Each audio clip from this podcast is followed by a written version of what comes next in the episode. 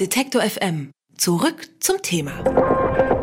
Wann waren Sie zuletzt komplett ohne Internet? Ich selbst habe es ja tatsächlich letztes Wochenende durchleben müssen in einem kleinen Dorf in Thüringen und ich muss sagen, mich hat's eher genervt. Aber es gibt Menschen, die bezahlen sogar dafür sehr viel Geld. Die gehen in einen Digital Detox Camp, also machen quasi einen Internetentzug.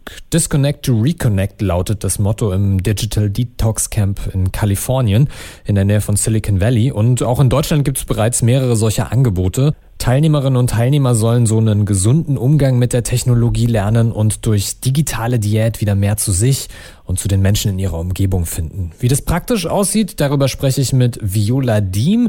Sie ist Journalistin bei Zeit Campus und sie war im Digital Detox Camp in Kalifornien. Ich sag schönen guten Tag. Hallo. Ja, wie war es denn im Digital Detox Camp? Ein bisschen seltsam war es. Ein bisschen verrückt und anders auch, als ich es mir vorgestellt hatte. Inwiefern anders? Ich habe gedacht, dass man mehr mitbekommt, dass die Leute auf einem Entzug sind. Dass man mehr merkt, dass die gerade ihre Handys nicht benutzen können und vielleicht die Handys vermissen. Und man hat das aber tatsächlich eigentlich gar nicht so mitbekommen, dass jemandem etwas fehlt. Also nur an ganz wenigen Stellen haben Leute erwähnt, dass es für sie gerade komisch ist, ihr Handy nicht dabei zu haben. Ich stelle mir das so vor, das ist ja auch immer so ein bisschen was, was man in der Hosentasche hat und ist einfach so, so ein Anker, den man anfassen kann und der einem Sicherheit gibt. So waren die Leute da wenigstens so ein bisschen zappelig oder so? Nee, also ich habe tatsächlich mit einem Teilnehmer gesprochen, der hat, ich sage mal, zugegeben, dass er zwischendurch so in seine Tasche fasst, halt aus Gewohnheit, weil sonst ist da ja immer das Handy und immer, wenn man irgendwie in einer Gruppe steht und gerade nicht weiß, was man sagen soll, dass er dann auf sein Handy schauen wollte. Aber nee, ansonsten haben, haben wenige Leute irgendwelche Anzeichen gezeigt, dass sie was vermissen. Ich fand es eine tolle Erfahrung, dort in der Natur zu sein. Und so ging das auch ganz vielen anderen Campbesuchern. Die schaffen es einfach in ihrem Arbeitsalltag oft überhaupt nicht, nach dem Büro oder so nochmal raus in die Natur zu fahren. Und das war halt mitten in den Redwoods. Also diese riesigen Bäume waren überall und ein toller türkiser Fluss und es war hügelig und es war da ganz, ganz, ganz schön. Und das war natürlich schon ein Erlebnis für mich und für viele andere Camp-Teilnehmer. Okay, was sind denn das für Leute, die in so ein Digital Detox Camp gehen? Ich kann mir das nicht so richtig sich vorstellen? Das Camp war in der Nähe von San Francisco, also damit auch in der Nähe vom Silicon Valley. Und das waren viele Leute aus der Tech-Branche, viele IT-Menschen und viele Leute, die in ihrem Job auch am Computer sind oder irgendwas programmieren. Also das waren 300 Teilnehmer und ich habe jetzt nicht jeden von denen gefragt, was die arbeiten, aber es war halt so, dass wir zum Beispiel über den Beruf überhaupt nicht reden durften. Und ich sozusagen anhand von Stichproben am Ende nach dem Camp, da habe ich halt mehrere Leute gefragt, was sie so machen und da würde ich sagen, waren drei Viertel aus der Tech-Branche und waren irgendwie Programmierer zum Beispiel. Welche Methoden werden denn angewandt und welche, welche ja, Tipps bekommt man für den gesunden Umgang mit dem Smartphone in so einem Camp denn mit auf den Weg?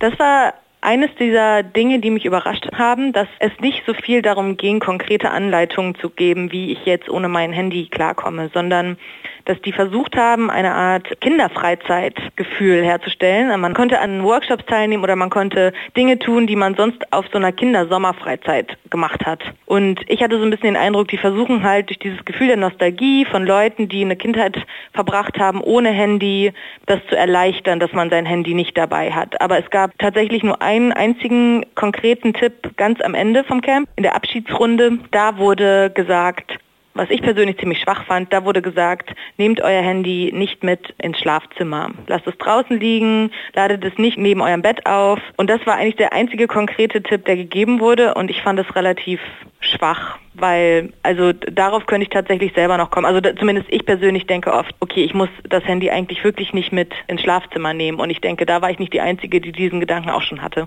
Also es klingt jetzt auch eher dann nicht so nach so einem professionellen Psychologenteam, das das Ganze betreut. Ist der Eindruck richtig? Ich würde sagen, ja. Es waren viele Leute, die sowas im Bereich Eventmanagement gemacht haben oder die sind normalerweise Manager von Bands oder machen ganz andere Sachen. Das sind keine Psychologen. Und deren Auftrag war aber im Camp ja auch gar nicht, eine Therapie anzuleiten, sondern die hatten eben diesen Auftrag, Teamer zu sein, wie auf einer Kinderfreizeit. Also den Discoabend zu planen, die Talentshow zu planen. Es gab verschiedene Aktivitäten. Das ging von Meditation über Seilbahnfahren bis hin zu Wandern, Basteln, Hip-Hop, Tanzen. Und dafür waren halt diese Teamer da und tatsächlich nicht, um in irgendeiner Form professionell Therapie zu machen. Wir haben schon gehört, so ein bisschen der Preis erscheint Ihnen ungerechtfertigt. Haben Sie denn auch mit Leuten danach nochmal gesprochen? Hat denen das wirklich was gebracht? Ja, also ein Ticket hat etwa 700 Dollar gekostet und am Anfang dachte ich, das ist wahnsinnig teuer und als ich mich dann aber mit den Leuten darüber unterhalten habe, was die so verdienen und was die für Mieten zahlen in San Francisco, dann hat mich das nicht mehr gewundert, dass es für die jetzt kein Problem ist, 700 Dollar aufzubringen für so ein Wochenende. Da war halt alles mit drin, es war ein Essen mit drin, die Aktivitäten mit drin, es war vielleicht nicht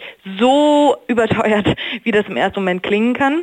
Und ich hatte schon den Eindruck, dass die Leute was mitnehmen. Also man hat es gesehen, es waren wahnsinnig viele begeisterte Leute, die total euphorisch dieses Camp verlassen haben. Und ich habe dann ein paar Tage später und auch ein paar Wochen später mit manchen nochmal gesprochen und die haben hauptsächlich so kleine Sachen gemacht. Also die haben zum Beispiel diesen Rat befolgt, ihr Handy nicht mit ins Schlafzimmer zu nehmen oder die haben die Push-Nachrichten ausgestellt oder die haben sich selber so, naja, so eine Art Mini- Detox verordnet und haben gesagt, zwei, drei Stunden am Stück legen sie zwischendurch weg.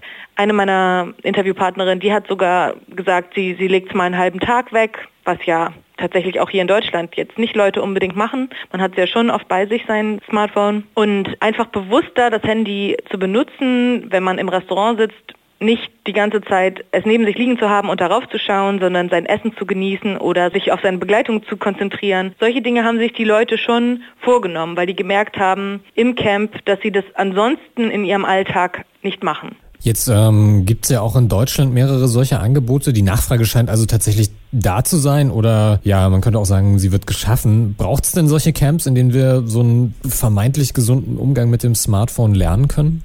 Wenn man es anders nicht lernen kann, also ich würde sagen, es ist zumindest ein Anstoß, aber man kann davon nicht erwarten, dass man sein Nutzerverhalten total ändert. Und ob es das braucht, naja, auf jeden Fall nicht. Also man, also man, natürlich ist das nicht irgendwie eine überlebenswichtige Veranstaltung, das ist klar. Aber ich denke, wenn man sich generell damit auseinandersetzt, wie viel bin ich am Handy, wie oft hole ich das raus, wie oft schaue ich da drauf und wenn man realisiert, dass das eigentlich ganz schön oft ist, dann ist das auch schon ein Anfang und man braucht nicht unbedingt in ein Camp zu fahren, um das zu bemerken. Also quasi vier Tage Kindergeburtstag ohne Smartphone. Genau. Das hat äh, Viola Diem mitgemacht. Äh, sie hat tatsächlich vier Tage auf Internetentzug in Kalifornien verbracht und äh, darüber haben wir mit ihr gesprochen. Ich sage vielen Dank für das Gespräch. Danke, ich bedanke mich auch.